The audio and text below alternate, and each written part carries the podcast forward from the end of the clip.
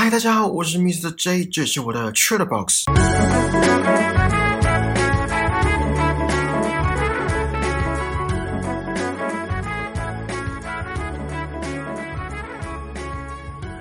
今天是清明连假的第二天，大家有去哪里玩吗？虽然现在疫情这样，不能太放肆，可是应该到哪都人挤人吧。年纪大了，真的不喜欢人潮太多的地方。我们公司今年不知道哪根筋不对，居然有放假。虽然我昨天有上班啦，可是放三天也是让我蛮意外的。好，总之呢，有出去玩的听众，防疫措施还是要做好，口罩戴好戴满。待在家的听众，就趁这个假期好好帮自己充电吧。也可以抽点时间来看看今天要讲的这部韩剧。哦，然后最近各位的社群媒体应该都被前几天的奥斯卡颁奖典礼占据了吧？除了关注得奖者之外，还有一个意外的小插曲。诶，这算小吗？我个人是觉得蛮大的啦。我是指那个巴掌，还有那个音量，听起来就很痛，看起来也很痛。网络上已经有很多人发表对于这件事情的看法了，每个人观点不一样啦，有搞笑的，有严肃的。那你们觉得呢？如果你们是 Will Smith，你们会怎么应对？如果是我的话，我会问 Jada Smith，也就是他的老婆，我会问说需不需要我出面？毕竟在公众场合，而且是全球瞩目的奥斯卡颁奖典礼。在这个影坛盛会上诉诸暴力，就是不良示范。不过不得不说，Will Smith 那个架势真的没在开玩笑，宝刀未老，护妻心切，也值得赞赏。只是方法可能要换一下。想当初 MIB 星际战警的 Agent J 那搞笑的演技跟肢体，逗乐了全球多少观众？甚至有人打铁趁热，直接出一款公仔，Will Smith 打 Chris Rock 巴掌的公仔。包装上面还写着 “Everybody hates Chris”，还印有“功夫 slap” 的字样。我是不知道这是不是功夫啦，可是看到那一掌打下去，手就会不自觉的去摸自己的脸颊。好，讲到奥斯卡，这小金人肯定了很多出众的影视作品，还有杰出的演员。相信大家都听过“人生如戏，戏如人生”这句话。有时候。呃，应该说，很多时候，很多时候，人生比戏剧还要更戏剧化。很多伟人的人生经历都被后世写成小说、自传，或是翻拍成电影。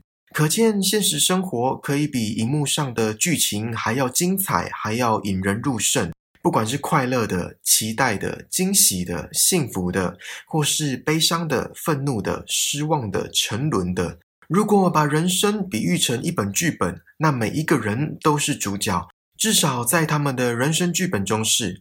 为什么说至少呢？因为有些人也可以成为别人人生剧本当中的主角。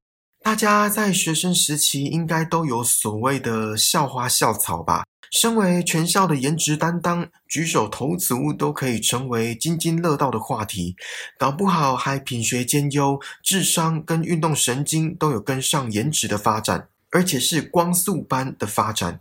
这些风云人物的存在，人生胜利组的组员就很容易成为别人眼中的主角。今天要讲的这部剧是二零一九年上映的，刚好 Netflix 有，而且剧名还蛮特别的，再加上看过的人都还蛮推的，所以我花了几个礼拜的时间，终于追完了。对我追剧速度还蛮慢的，尤其是追这种爱情喜剧。不过我今天不是要跟大家聊关于爱情的内容，而是剧中的一些人设还有人生观。这部剧叫《偶然发现的一天》。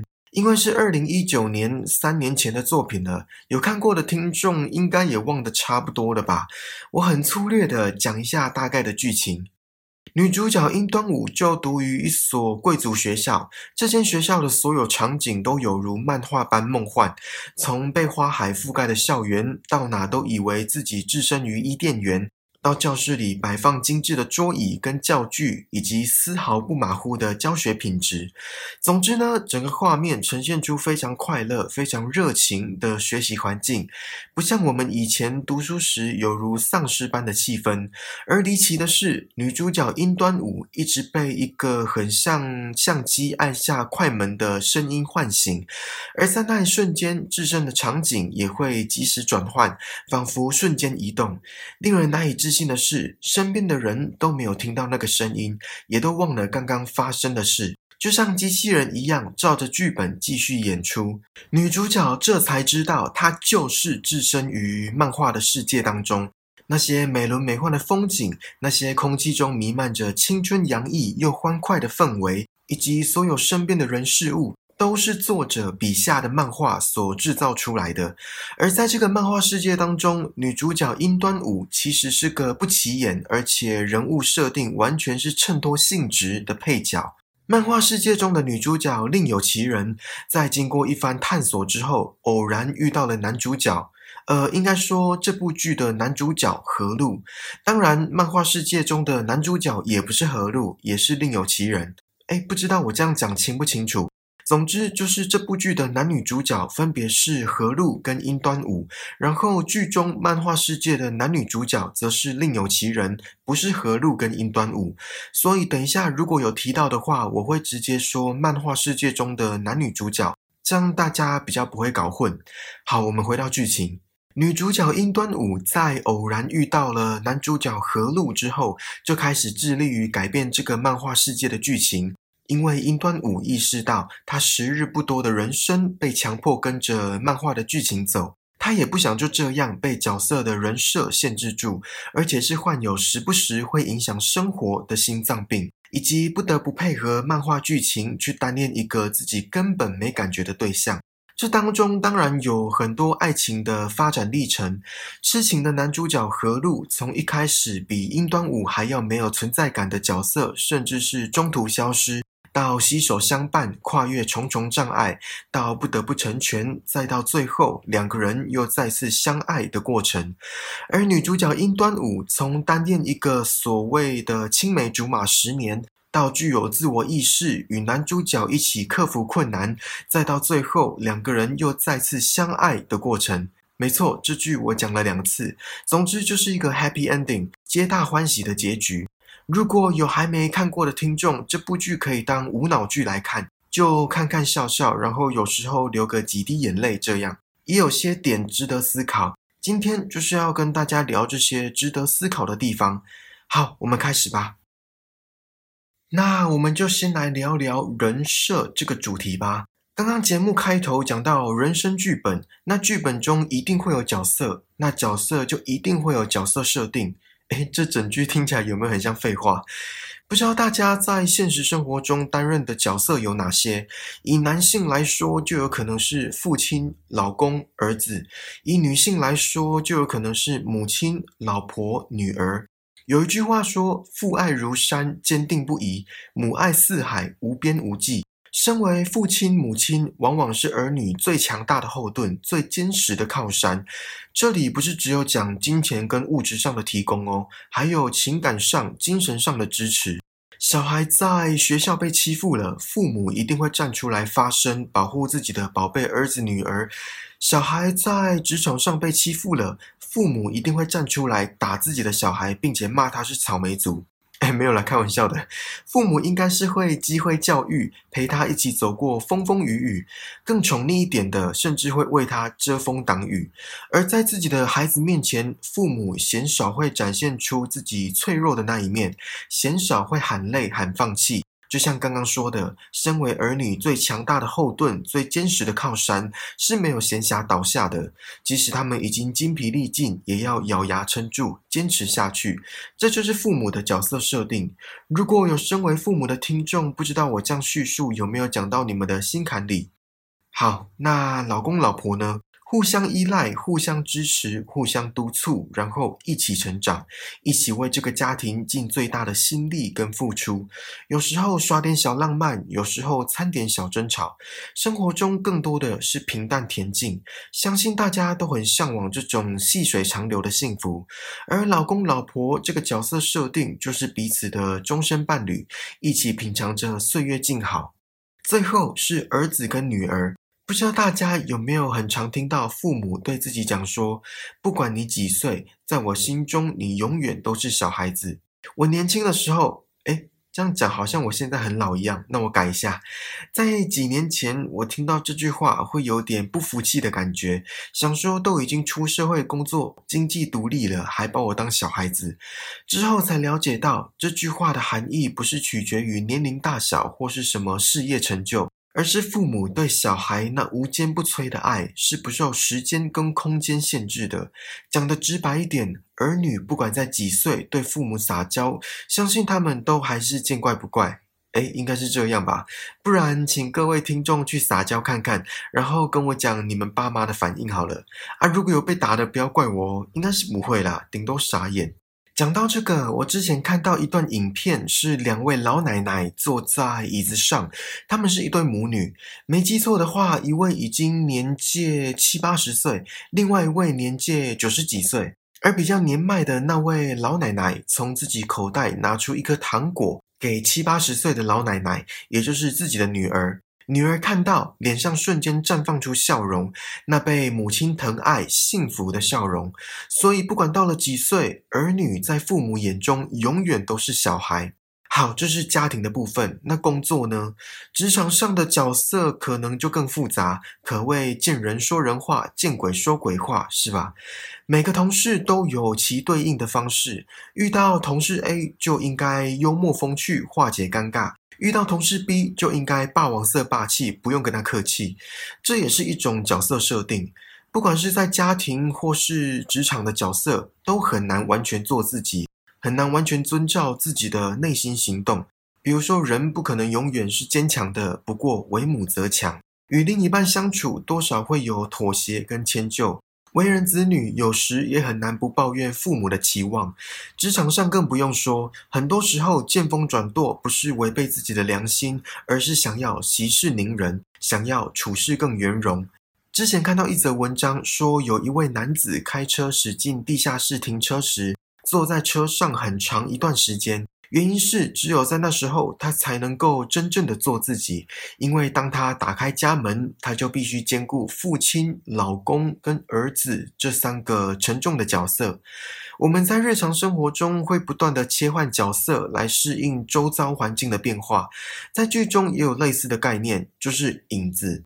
当处在影子，也就是没有剧情在走的时候，女主角殷端午才可以照自己的想法行动。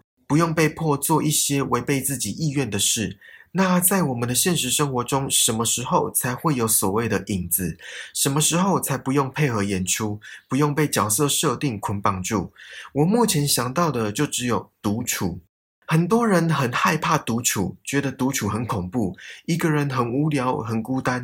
可是其实，在一群不懂自己的群体中生活，会倍感孤单。学生时期，有的人连上厕所都要找人一起去，这应该大家都有经验吧？我也被找过很多次。如果刚好也要上厕所，那倒是没关系；没有要上的话，就得在厕所外面等对方。出社会后倒是没碰过，这应该会被告性骚扰吧？有关独处这个主题，有机会的话会再跟大家聊。讲完人设，我们来聊聊这部剧的剧情设定吧。刚刚有提到影子。也就是没有漫画剧情在走的空档，这时候角色就可以随心所欲的做自己想做的事。而在剧中有一个很常被提到的东西，叫自我意识。也就是说，拥有自我意识的人可以记得所有事情，不会随着漫画世界切换场景之后就忘了先前发生的事，并且具有独立思考的能力，改变自己的人生。有些人从一出生就走在不管是父母或是其他长辈铺好的人生道路，当然有时候是逼不得已，环境使然，这另当别论。剧中大部分的角色就是过着被别人决定好，也就是被漫画作者决定好的人生，只有少部分的人自己开创人生道路，这还蛮反映在现实面的。从小读哪间幼稚园、哪间小学、哪间中学，甚至到大学选填志愿，都会听到来自四面八方的谏言，而且这些意见还特别大声、震耳欲聋的程度。过了四年，甚至是更久之后，出了社会，一样被环境所逼，碍于现实层面的考量，选了一份没那么喜欢的工作。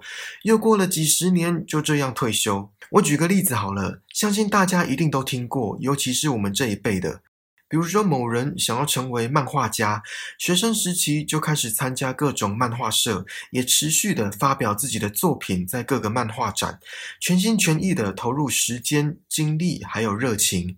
出了社会，父母实在看不下去了，逼某人去找个有稳定收入的职业，甚至叫他去考公务员，俗称的铁饭碗。想当然就得放弃他的漫画梦。类似的情况，各位听众应该都听过吧？我不是说稳定收入的职业跟公务员不好，重点是这是被别人决定好的人生。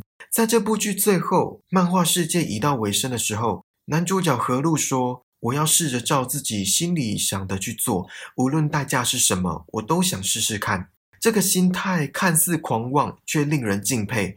而且可以确定的是，就算最后失败了，至少是过着一个不会让自己后悔的人生。女主角殷端午也说了。被过去的事牵绊，感觉就像是输给了作者。这里讲的作者是指漫画世界的作者，作者就像这个漫画世界的上帝，而他写的剧情就像是每个角色的命运。而女主角所说的被过去的事牵绊，感觉就像是输给了作者。她的意思就是说，感觉就像是输给了上帝，输给了命运。剧中也一直强调主角跟配角的差异，主角人生有多顺遂。配角则要自己努力改变人生。那何谓主角？在剧中呈现给观众的就是高收入、高颜值，然后天赋异禀。那配角呢，就是什么都中庸，什么都还好，一个可有可无，仿佛小数点后好几位的存在。听起来有没有很残酷？